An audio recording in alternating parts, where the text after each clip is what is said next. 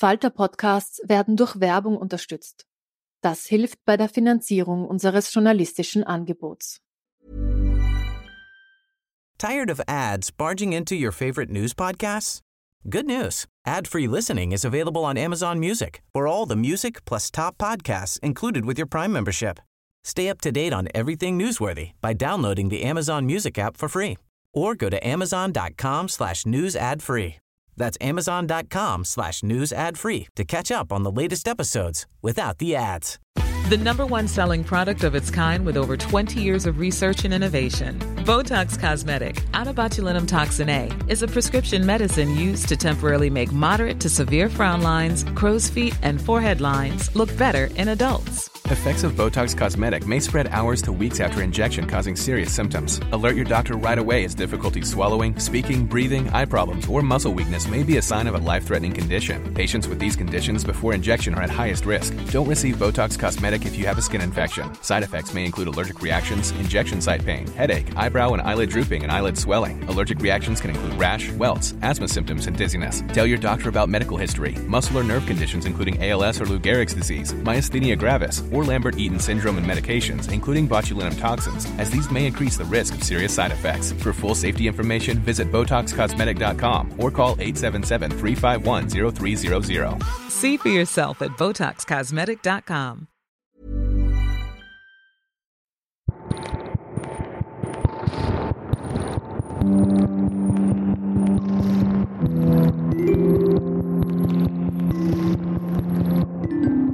Herzlich willkommen bei einer neuen Folge von Besser lesen mit dem Falter.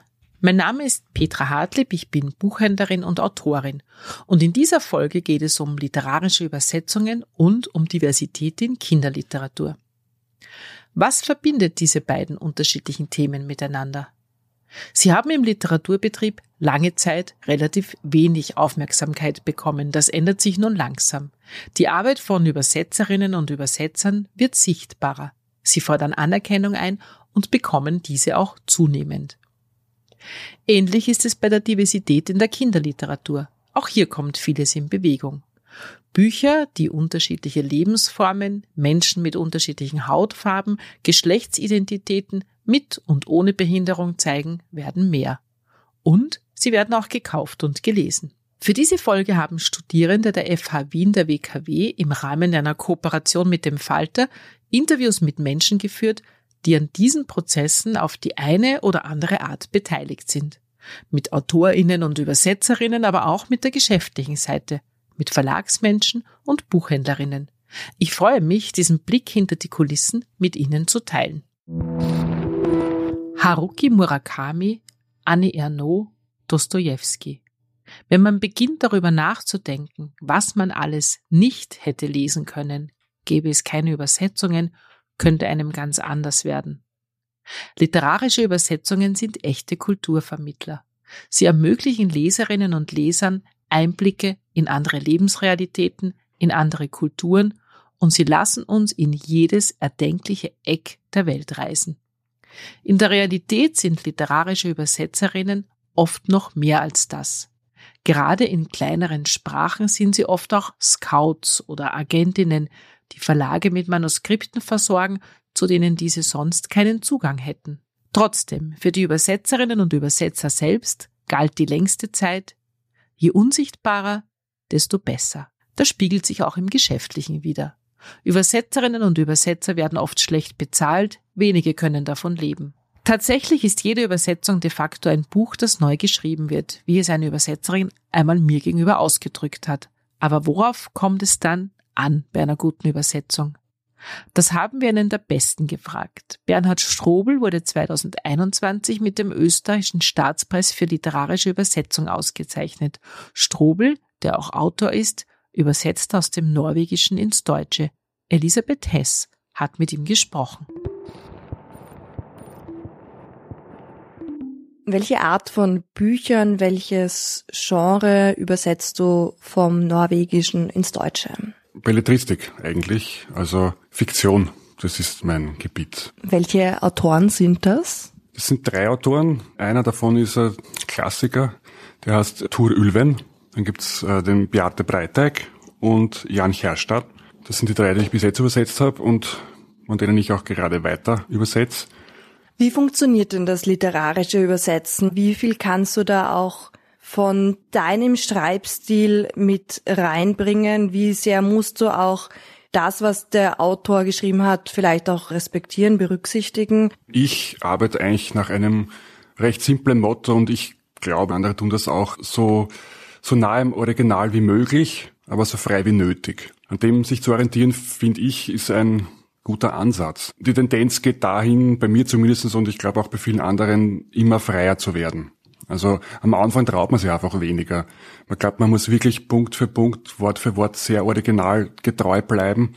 Und der Lernprozess, der Entwicklungsprozess des Übersetzens bringt es mit sich, dass man meistens freier wird. Weil man irgendwann draufkommt, wichtiger ist einfach wirklich immer das Deutsche. Also die eigene Sprache, in die übersetzt wird. Die Ausgangssprachen sind natürlich unterschiedlich schwer zu erlernen. Das ist eh klar. Aber fürs Übersetzen selber macht's dann, wenn man die Sprache mal beherrscht, nicht so einen großen Unterschied. Weil das Deutsche einfach das Deutsche ist. Egal aus welcher Sprache man übersetzt und das Deutsche hat Eigenheiten, die es eben nur in der Sprache gibt. Also wenn im Englischen jetzt irgendwie stehen würde, äh, Top of the Mountain, und ich würde dann jedes Mal im Deutschen schreiben, die Spitze des Berges. Oder der Gipfel des Berges anstatt einfach Berggipfel. Dann wird einfach viel, viel vom Deutschen verloren gehen. Man wird dann ständig irgendwie so leicht das Original durchsehen und durcherkennen und eine gelungene Übersetzung zeichnet sich halt schon dadurch aus, dass man eben das Original wenig herauskennt.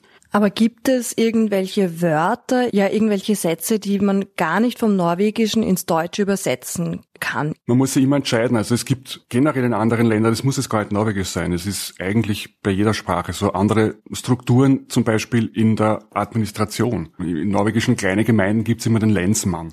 Das ist eigentlich sowas wie eine Art Sheriff, irgendwie ein Polizist, der aber viele andere Tätigkeiten auch noch macht. Bin immer zwiegespalten. Ich muss immer neu entscheiden, lasse ich das Original oder übersetze ich, finde ich eine Entsprechung, geht es um den Begriff? Wenn ja, dann muss man schauen, dass der rüberkommt. Wenn es darum überhaupt nicht geht, wenn die Person einmal vorkommt, wenn der Beruf überhaupt keine Rolle spielt, dann würde ich eine Entsprechung finden einfach. Würde ich Gemeindepolizist oder, oder Gendarm schreiben, wenn es ein älterer Text ist. Irgendwas, was halt Entsprechung ist. Es ist ja auch oft so, dass auf dem Buchcover der Name des Übersetzers oder der Übersetzerin eigentlich wirklich fast ganz klein zu sehen ist. Hast du auch das Gefühl, dass ihr Übersetzer da unterschätzt werdet oder auch, dass eure Arbeit gar nicht so sehr gewürdigt wird? Also ein Buchcover, der Name der Übersetzerin oder des Übersetzers ist nur dann drauf, wenn es wirklich ein großer ist oder wenn es eine große Neuübersetzung gibt. Sonst steht es hoffentlich drinnen, aber nicht einmal das immer. Es stimmt schon, da ist noch viel nachzuholen. Aber es ist sehr unterschiedlich. Bei einer meiner letzten Übersetzungen ist der Lektor an mich herangetreten und hat gesagt, also wir wollen eigentlich schon auch dich als Übersetzer hinten zumindest in der Buchklappe drinnen haben. Und natürlich, ich bin damit einverstanden, aber ich bin so ein Spezialfall etwas, weil ich selbst auch schreibe und es ist mir kein Anliegen, als Übersetzer in den Vordergrund zu treten. Deswegen lege ich nicht so viel Wert drauf. Gleichzeitig finde ich aber wichtig, dass es getan wird. Wie viel Arbeit steckt da dahinter? Wie lange brauchst du für ein Buch? Sehr unterschiedlich. Es kommt immer auf den Schwierigkeitsgrad an. Also ich brauche wahrscheinlich für ein Buch von Tur Ülven, das 140 Seiten hat, ähnlich lang wie ähm, für äh, ein das Buch, das doppelt so dick ist. Also es kommt auf die Menge an, es kommt auf den Schwierigkeitsgrad an. Und wenn jetzt, sag mal, ein 500 Seiten Buch hernehmen, das wirklich kohärenter Text ist, ohne viel Dialoge, dann sitze ich da schon mindestens ein halbes Jahr. Wenn das Ganze jetzt dann nochmal durchs Lektorat kommt, was macht dann noch der oder die Lektorin? Wird da die deutsche Fassung dann nochmal komplett durchgenommen oder geht's da wirklich auch noch um die Übersetzung? Also muss auch der Lektor oder die Lektorin auch Norwegisch verstehen? Die Originalsprache müssen die Lektorinnen und Lektoren nicht verstehen. Tun sie oft. Und wenn das der Fall ist, ist es eigentlich, dem Text tut es gut. Ob es der Zusammenarbeit zwischen den Menschen gut tut, das ist die Frage. Aber bei eher kleineren Sprachen ist die Wahrscheinlichkeit einfach sehr gering, dass dort gerade zufällig eine Person sitzt, die halt die Originalsprache kann. Was würdest du sagen, unterscheidet einen guten Übersetzer von einem schlechten? Das Deutsche. Das ist eindeutig. Der Idealfall wäre immer der, dass man zweisprachig aufwächst und dann noch ein Gespür, wirklich ein gutes Gespür für die Sprache hat und zwar in beiden Sprachen. Dann noch vielleicht hm, in beiden Sprachen viel gelesen hat, alle Referenzen kennt und so weiter. Und der Fall ist so selten, dass es dieses Ideal eigentlich kaum gibt. Und meiner Ansicht nach ist es auch nicht notwendig, man muss seine eigene Sprache beherrschen. Und wenn jemand zweisprachig aufwächst, und wirklich beide Sprachen fließend beherrscht. Das macht noch keine guten Übersetzer und auch keine gute Übersetzerin. Die Voraussetzung ist also schon, dass man mit der Sprache umgehen kann. Es nutzt ja nichts, wenn ich beide Sprachen kann, wenn ich es dann nicht verschriftlichen kann. Wenn ich nicht entscheiden kann, was ist ein schön klingender, passend klingender, richtiger deutscher Satz. Ja, man sollte einfach wirklich seine Muttersprache beherrschen. Das ist es um und auf. Danke für das Gespräch. Ich danke auch. Das war der Übersetzer und Autor Bernhard Strobel im Gespräch mit Elisabeth Hess. Neben den handwerklichen und sprachlichen Dimensionen des Übersetzens bestimmen auch Angebot und Nachfrage, welche Bücher und Übersetzungen auf dem Markt landen. Und hier kommen die Verlage ins Spiel. Der österreichische Droschler Verlag hat neben seinem deutschsprachigen Portfolio einen Schwerpunkt auf Übersetzungen. Klassiker der Moderne werden hier genauso übersetzt wie Werke aus den östlichen Nachbarländern. Viele der verlegten Autorinnen und Autoren wie Cesar Ira oder Lydia Davis wurden von Droschel erstmals einem deutschsprachigen Publikum vorgestellt. Solche Entscheidungen bergen auch Risiko. Wie wird der heimische Markt reagieren? Besteht genügend Neugierde und Interesse an weniger bekannten Autorinnen und Autoren? Was für Verlage auf dem Spiel steht, wie man an fremdsprachige Manuskripte herankommt und wie entschieden wird, was auf Deutsch übersetzt werden soll, hat Oskar Kfeton, die Leiterin des Droschler Verlags, Annette Knoch gefragt. Hallo, schönen guten Tag, Oskar Keton. Freut Hallo, mich. Annette Knoch. Heute soll es um das Thema Übersetzung gehen. Wie wichtig sind denn Übersetzungen für den Verlag Droschel? Ja, sie sind schon wichtig. Also als Verlag, der hauptsächlich deutschsprachige und davon hauptsächlich österreichische Literatur verlegt, ist es wichtig, auch ein internationales Programm zu haben, um die Literatur der hiesigen Autorinnen und Autoren in ein internationales Programm einzubetten. Also was die Programmplätze betrifft, ist es so, dass wir meist sieben Bücher pro Halbjahr machen. Und von den sieben ist meist eines eine Übersetzung, selten auch zwei. Wie werden Sie denn auf potenzielle neue Bücher aufmerksam? Bei Übersetzungen ist es oft so, dass wir lange Jahre mit Übersetzerinnen und Übersetzern zusammenarbeiten, die den Verlag und das Profil des Verlags genau kennen und uns Vorschläge machen. Aber wir entdecken auch so Neues über Lektüre im Lektorat, über Angebote, die wir bekommen, über Empfehlungen von Autorinnen und Autoren zum Beispiel. Nach welchen Kriterien suchen Sie dann potenzielle neue Bücher aus? Haben Sie da bestimmtes Vorgehen oder variiert es jedes Mal? Es muss zum Profil des Verlags passen. Und was unseren Verlag ausmacht, ist die Liebe zur Literatur, die Liebe zur Sprache. Das heißt, uns interessieren Manuskripte, die formal überraschend sind, die wo ein paar Seiten des Lesens uns neugierig auf mehr machen, die nicht unbedingt nur plotgetrieben sind, sondern auch wirklich in der Sprache etwas Neues zeigen und neue Wege gehen. Aber wir müssen natürlich beim Lesen überzeugt sein von dem, das ist klar. Wie finden Sie ÜbersetzerInnen? Wir haben zum Beispiel zwei Autoren im Programm, die Autoren sind, aber auch Übersetzer. Das ist Klaus Hoffer, der aus dem Amerikanischen übersetzt, Lydia Davis und Bernhard Strobel, der Skandinavist ist und aus dem norwegischen Tor Ylven übersetzt. Gibt es da bestimmte Probleme, die bei der Suche nach ÜbersetzerInnen aufkommen? Ja, das sind meist Sprachen, die einen, äh, wo es tatsächlich wenige ÜbersetzerInnen gibt. Ähm, Volja Hapejeva, eine Autorin aus Minsk, haben wir im letzten Jahr zuerst veröffentlicht mit ihrem Roman Camel Travel. Da hatten wir tatsächlich niemanden, der aus dem Belarussischen übersetzen kann. Das ist aber eine so enge Gemeinschaft, dass die Volja uns ganz genau empfehlen konnte, wer dafür in Frage kommt. Warum sind manche Sprachen so selten übersetzt bzw. unterrepräsentiert? Ist das rein aus wirtschaftlichen Aspekten oder fehlt da auch das Interesse? Einerseits liegt es wahrscheinlich daran, dass manche Länder schon offensiver sind, äh, im Angebot sozusagen Bücher zu übersetzen. Das heißt, es gibt zum Beispiel die Schweiz macht das sehr gut. Das betrifft jetzt uns natürlich weniger, aber die haben, die wählen Bücher aus pro Jahr zwölf Stück, die sie offensiv bewerben, wo sie Übersetzungsförderungen auszahlen, wo sie eine Homepage für die Bücher haben, die auch nicht nur auf Deutsch, sondern auf Englisch ist Und so machen sie es fremdsprachigen Verlagen leichter, die Schweizer Literatur zu entdecken. Mm, so etwas passiert zum Beispiel auch in den nordischen Ländern oder in den Niederlanden sehr stark. Deutsch ist ja eine große Sprache, eine sogenannte. Es gibt ja auch die kleinen Sprachen und da ist das Übersetzen noch ein viel prekäreres Thema, denn wenn man zum Beispiel Dänemark oder das Dänische hernimmt, muss man mal schauen, wie viele Übersetzer gibt's, die aus dem Ukrainischen ins Dänische übersetzen, aus dem Koreanischen, aus dem Türkischen, wie auch immer. Da gibt's meist nur ganz wenige Personen.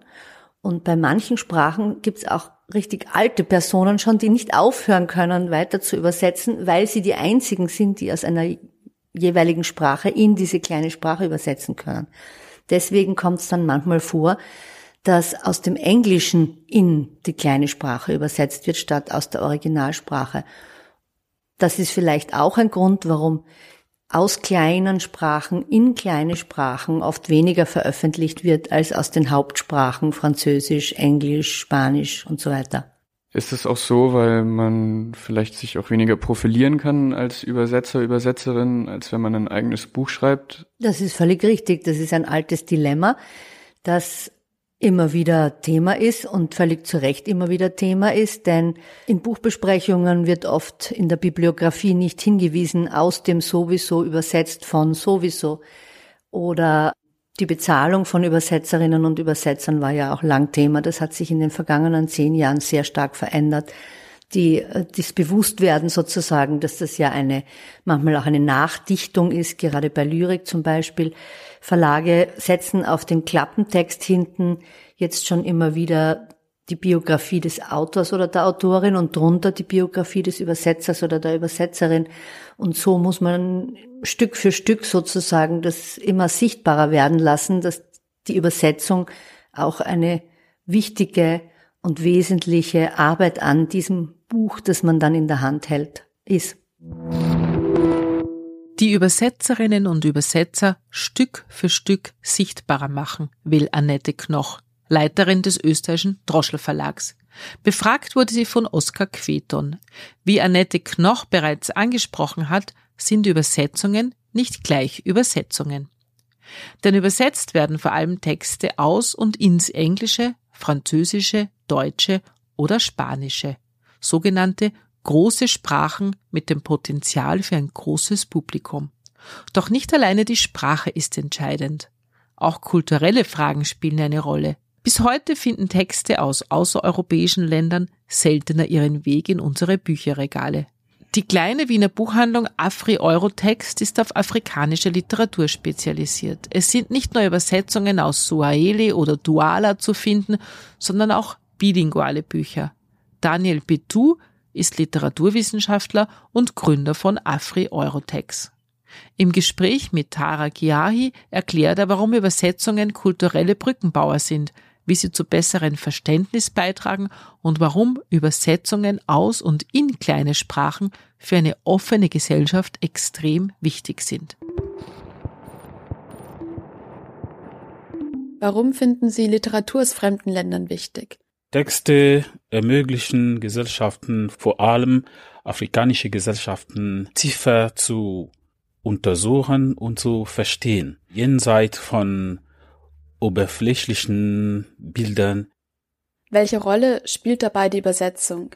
Die Übersetzungsarbeit ist sehr wichtig für das kulturelle Verständnis, ja, für kulturelle Zusammenarbeit, weil kulturelle Missverständnisse entstehen manchmal oder meistens aufgrund der Tatsache, dass man auch ein bisschen die Codes, ja, des anderen nicht äh, versteht oder halb versteht oder falsch versteht oder falsch interpretiert oder übersetzt oder in einen anderen Kontext setzt, äh, wo jetzt eine andere Bedeutung entsteht, die wirklich nicht stimmt. Es ist sinnvoll, dass man jemanden holt, der eben diese Sprache spricht, beziehungsweise der in, in dieser Sprache oder Kultur sozialisiert ist. Was meinen Sie damit genau? Der Text ist ein kodierter Ort. Es gibt Codes, es gibt Ebenen des Textes Text ist wie ein archäologisches Feld. Es hat nichts zu tun mit nur jemand, der aus Afrika kommt, kann zum Beispiel diese Schicht des Testes verstehen oder erreichen. Es hat zu tun mit diesen Codes und mit den Sichtweisen und äh, mit den Erfahrungen, die äh, jeder, jede gemacht hat in seiner Sozialisierung, mit auch Erfahrungen. Können Sie mir ein Beispiel nennen, wann eine Übersetzung problematisch oder gar falsch ist? Achille Bimbe ist in der letzten Zeit ein Renner hier bei uns. Seine Bücher werden im deutschsprachigen Raum übersetzt. Und da beginnen die Missverständnisse. Wirklich die Missverständnisse. Die Übersetzer von Achille Bimbe haben Schwierigkeiten mit manchen poetischen Aspekten umzugehen. Das sieht man zum Beispiel in der Übersetzung äh, Politik der Feindschaft. Politik der Feindschaft ist eine der neuesten Bücher von Achille Bimbe, ursprünglich auf Französisch und lautet Politik de l'inimitié. Inimitié in diesem Wort steht auch drinnen Amitié, Freundschaft. Dein sogenannter Feind ist auch irgendwie dein Freund. Und der Konflikt, den du hast mit ihm, ist wirklich keine Feindschaft, sondern ein Moment für euch beide, die Zukunft neu auszuhandeln. Das kommt in der Übersetzung nicht vor. Wie können Literaturübersetzungen zu einem besseren kulturellen Verständnis beitragen? Bücher sind Brückenbauer. Bücher stiften Frieden. Kunst spielt eine gesellschaftsstabilisierende Rolle. Und die Bücher gehören auch dazu, selbstverständlich. Bücher sind für uns die richtige Antwort gegen quasi Stereotypen gegen negative Afrika-Konstruktionen. Rassismus ist ein Spielart des Wahnsinns. Eine unserer Aufgaben hier bei Afrierotics ist eben dagegen anzukämpfen. Und zwar auf unsere Art und Weise, indem wir hier verstärkt Bücher haben, die Antirassismus thematisieren, indem wir Autoren, Autorinnen hier einladen, die ihre Bücher präsentieren. Zusammen entsteht ein dialogischer Raum. Zusammen können wir Frieden fördern. Können Sie ein Beispiel nennen? Wenn du die Texte von Autoren wie äh, Thomas Mofolo, so, so südafrikanischer Autor, liest, dann bist du quasi hineinversetzt in der südafrikanischen Zeit der Begegnung zwischen den Zulus und den den europäischen Händlern und, und, und, und. Das ist äh, quasi Merkzeichen der Literatur. Also Literatur übernimmt irgendwie die Farbe äh, der Lokalität. Ja, und äh, das mag auch sozusagen den Zauber. Welche Zukunft sehen Sie für Übersetzungen aus afrikanischen Sprachen? Also wir haben äh, neulich äh, Bücher bestellt, die sozusagen übersetzt sind. Deutsch, Duala, Duala Deutsch. Das ist ein bisschen unser Trend, ja, dass wir hier vermehrt äh, Bücher, die zwiesprachig sind oder äh, dreisprachig, sei es eine europäische Sprache, zwei afrikanischen Sprachen oder eine europäische Sprache, eine afrikanische Sprache. Also nicht mehr so monolinguistische Sprachen, äh, Bücher, sondern eher bilingual, also mehrsprachige Bücher. Das ist quasi unser Trend für die Zukunft.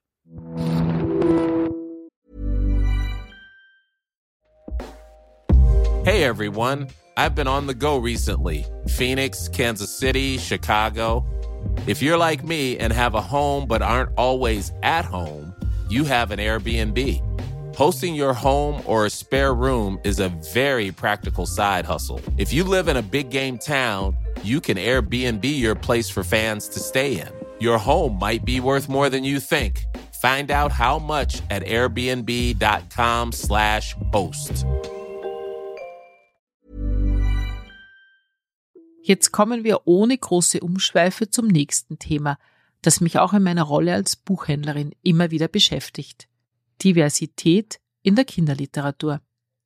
Es ist ja so, geht man heutzutage in eine beliebige Buchhandlung und nimmt wahllos ein Buch aus dem Kinderregal in die Hand, wird man mit einiger Wahrscheinlichkeit Folgendes sehen. Menschen mit weißer Hautfarbe, Vater, Mutter, Kind, Haus mit Garten, Mädchen als Prinzessinnen, Buben als Abenteurer. Es gibt aber auch Menschen, die versuchen, die Grenzen des Normalen zu verschieben und das, was als gut, richtig und schön gilt, inklusiver darzustellen. Britta Kiewit ist eine davon. Sie ist Gründerin der Plattform Avalino Diversity, die sich für mehr Diversität in Kinderbüchern einsetzt. Und auch ein erstes eigenes Kinderbuch ist in Arbeit.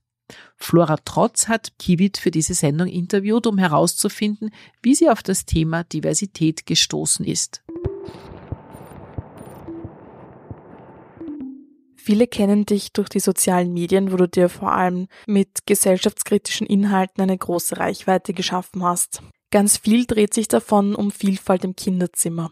Wie bist du dazu gekommen? Es gab dieses eine Buch, als meine Tochter so ein Jahr alt war, das hieß Auf der Baustelle.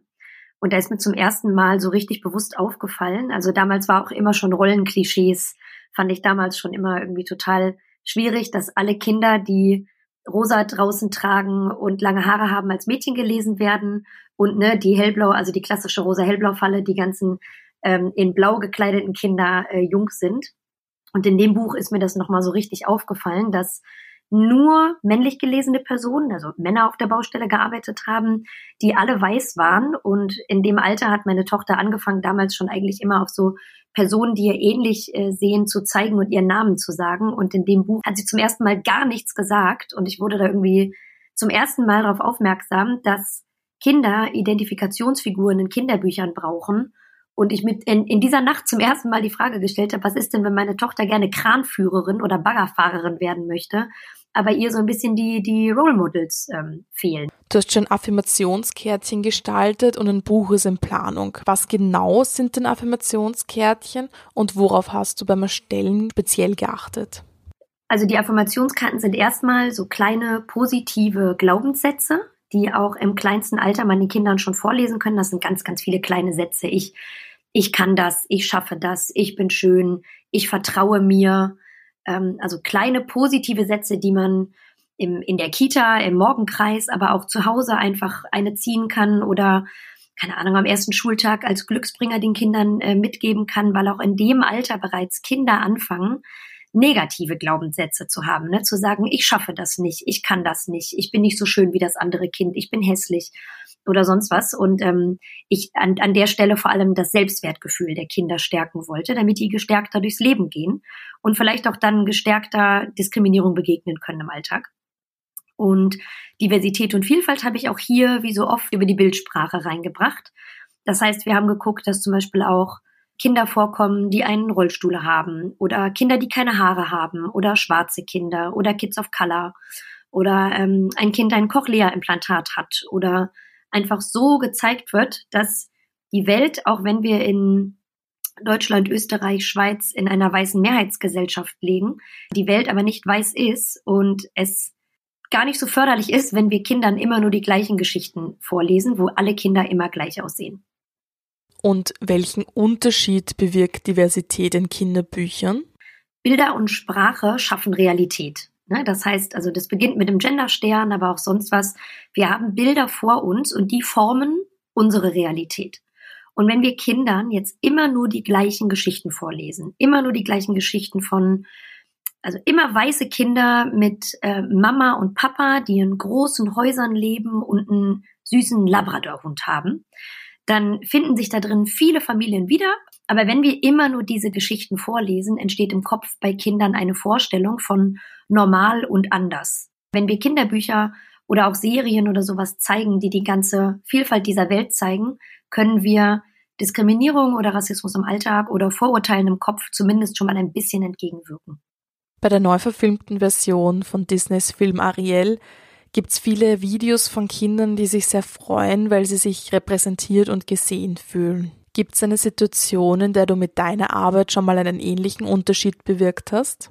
Ja, ganz viel tatsächlich. Ich habe Privatnachrichten bekommen von Familien, die zum Beispiel die Bücher, die ich vorgestellt habe, jetzt auch zu Hause haben und sich zum Beispiel zum ersten Mal auch ein Kind in der Kita mit Rollstuhl identifiziert ähm, hat, mit einem Kind, was auch einen Rollstuhl hat in einem der Bücher und man einfach das Leuchten in den Augen dann sieht, weil die Kinder verstehen, dass auch sie äh, repräsentiert werden.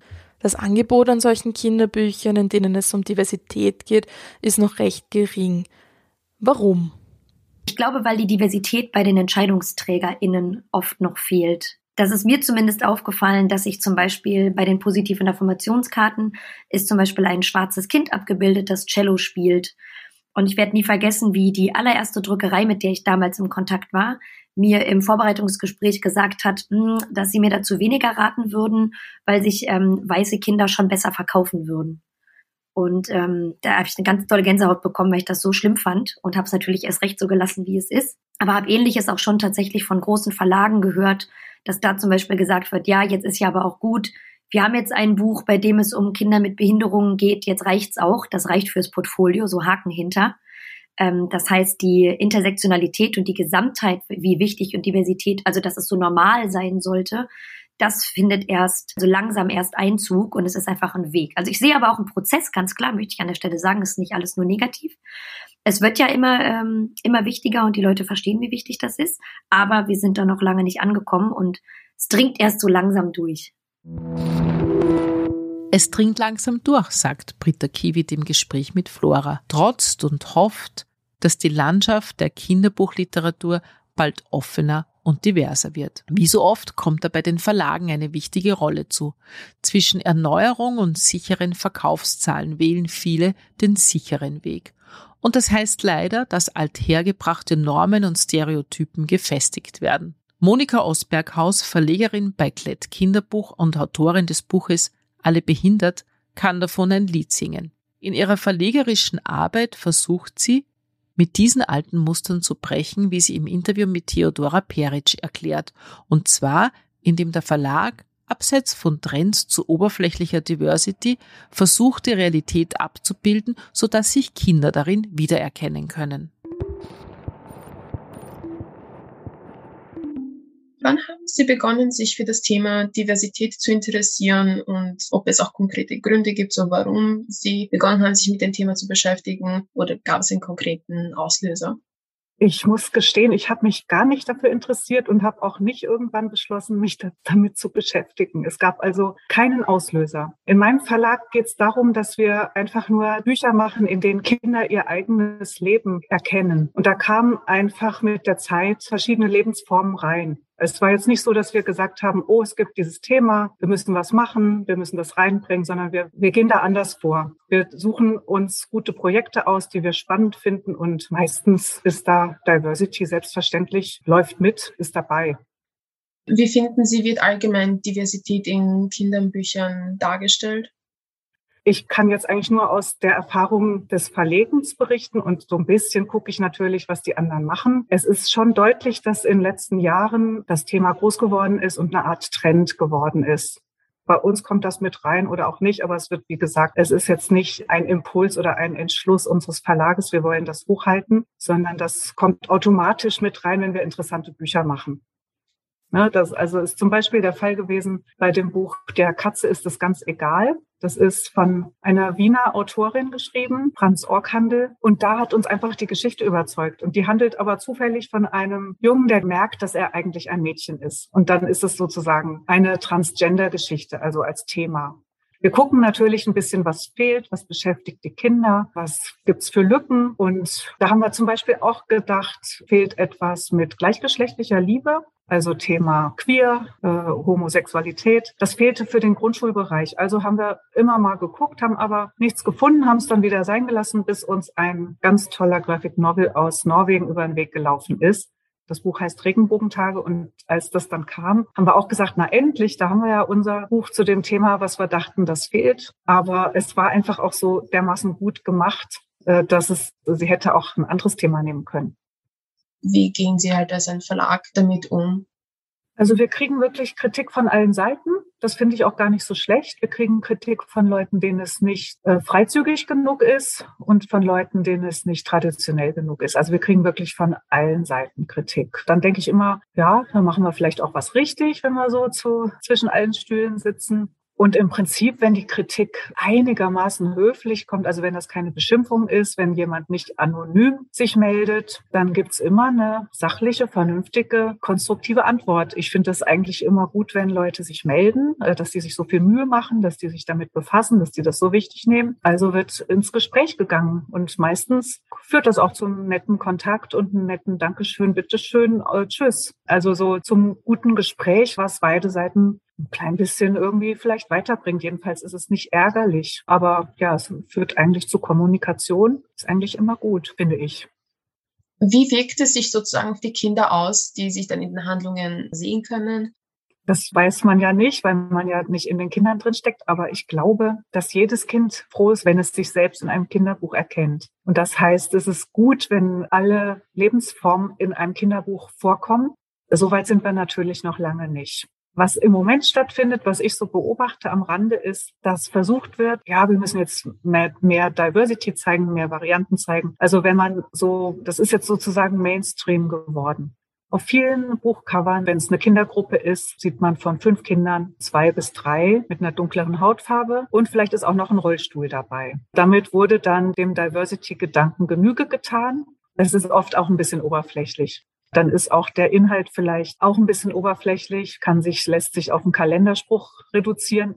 Das ist in meinen Augen auch leicht verlogen, denn es ist nun mal nicht so, dass wir überall um uns rum zum Beispiel Kinder, die in Rollstuhl sitzen, zum Beispiel auch die schwerst mehrfach behinderten Kinder. Die kennen wir alle nicht, die sehen wir alle nicht. Die gehen auf die Förderschulen, die werden vor uns versteckt. Also es kennen oft nur die unmittelbar Beteiligten, die Verwandten, die engen Freunde kennen Leute in Rollstühlen. Also sonst kennt man die nicht, wenn man nicht zufällig nah mit denen zu tun hat. Die sind kein Teil des Alltagsbildes. Ganz, also jedenfalls nicht in dem Ausmaß, wie sie jetzt auf Buchcovern vorkommen. Wir haben zum Beispiel auch Ärger gekommen mit einem Comic, in dem ein muslimischer Junge vorkommt. Der Comic heißt Tugo und Hassan. Und dieser muslimische Junge, der Hassan, der ist total frech und der ist einfach sehr, sehr rotzig und derbe. Und der redet so, wie zum Beispiel die Kinder in Leipzig auf der Eisenbahnstraße reden, also wo sehr multikulti-mäßig zugeht. Da kriegen wir oft Rückmeldungen, dass das nicht in einem Kinderbuch so vorkommen dürfte, weil das auch die muslimischen Kinder beleidigt, wenn man die in Büchern so reden lässt. Die reden aber so und die Deutschen natürlich auch. Der Hugo in der Geschichte, der zweite Junge, redet natürlich auch so. Aber uns wird vorgeworfen, dass wir den muslimischen Jungen so reden lassen. Ich denke, wir sind dann weitergekommen, wenn sowas passieren darf. Also wenn die sämtliche Verhaltensweisen zeigen können, die jetzt, wo es dann jetzt heißt, oh, das ist aber ein Klischee, da weil sie manchmal stimmen. Dankeschön für das Interview nochmal und dass Sie sich dafür Zeit genommen haben. Dankeschön. Das war Monika Osberghaus, Verlegerin bei Klett Kinderbuch. Die Fragen hat Theodora Peretsch gestellt. Das war eine Sonderepisode von Besser lesen mit dem Falter. Zu den verstärkt aufkommenden Themen Übersetzungen und Diversität in der Kinderbuchliteratur. Dazu beigetragen und Interviews geführt haben Studierende der FH Wien der WKW in einer Kooperation mit dem Falter. Von Ihnen, liebe Hörerinnen und Hörer, möchte ich mich verabschieden bis zur nächsten Folge, die nach Weihnachten ausgestrahlt wird. Ich wünsche ein schönes Fest. Auf Wiederhören.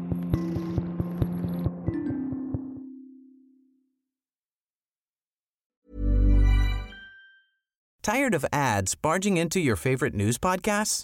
Good news. Ad-free listening is available on Amazon Music. For all the music plus top podcasts included with your Prime membership. Stay up to date on everything newsworthy by downloading the Amazon Music app for free or go to amazon.com slash news ad free. That's amazon.com slash news ad free to catch up on the latest episodes without the ads. As humans, we're naturally driven by the search for better. But when it comes to hiring, the best way to search for a candidate isn't to search at all. Don't search, match with Indeed. When I was looking to hire someone, it was so slow and overwhelming. I wish I had used Indeed. If you need to hire, you need Indeed. Indeed is your matching and hiring platform with over 350 million global monthly visitors, according to Indeed data, and a matching engine that helps you find quality candidates fast. Ditch the busy work. Use Indeed for scheduling, screening, and messaging so you can connect with candidates faster. And Indeed doesn't just help you hire faster. 93% of employers agree Indeed delivers the highest quality matches compared to other job sites according to a recent Indeed survey. And listeners of this show will get a $75 sponsored job credit to get your jobs more visibility at Indeed.com slash podcast. That's Indeed.com slash podcast. Terms and conditions apply.